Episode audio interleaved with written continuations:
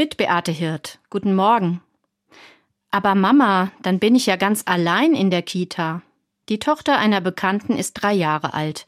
Und in ihrer Kita-Gruppe, da sind türkische Kinder, Kinder aus der Ukraine, Kinder, die zu Hause mit ihren Eltern Polnisch oder Italienisch sprechen.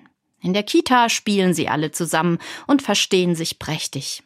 Meine Bekannte hat ihrer kleinen Tochter erklärt, warum sie zu den großen Demonstrationen in ihrer Stadt geht. Weil es Leute gibt, die Erwachsene und Kinder, die noch nicht so lange in Deutschland sind, die anders aussehen oder eine andere Religion haben, wieder in ihre Ursprungsländer zurückschicken wollen. Die Dreijährige kann es kaum fassen. Und es macht ihr Angst. Und nicht nur ihr. Auch ich finde den Gedanken furchtbar, dass Menschen mit Migrationsgeschichte dazu gezwungen werden sollen, in ihre Herkunftsländer zurückzuziehen. Remigration nennen das die Rechtsextremen. In Potsdam im November sollen sie dazu Pläne geschmiedet haben.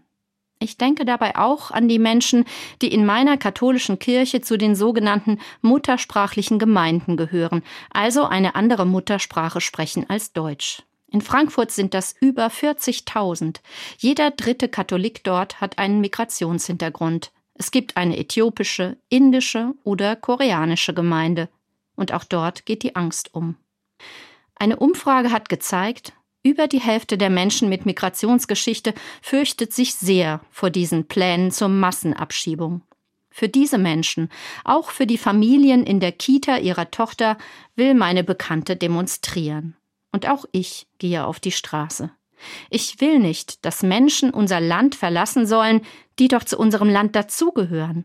Sie leben und arbeiten hier. Sie kochen für uns Essen, sie pflegen uns in den Krankenhäusern oder sie fahren uns mit dem Bus nach Hause. Sie zahlen Steuern und Sozialabgaben und ihre Kinder werden unsere Renten mitbezahlen. Es gibt so viele gute Gründe, warum sie bei uns leben dürfen und sollen. Für mich sind es auch religiöse Gründe.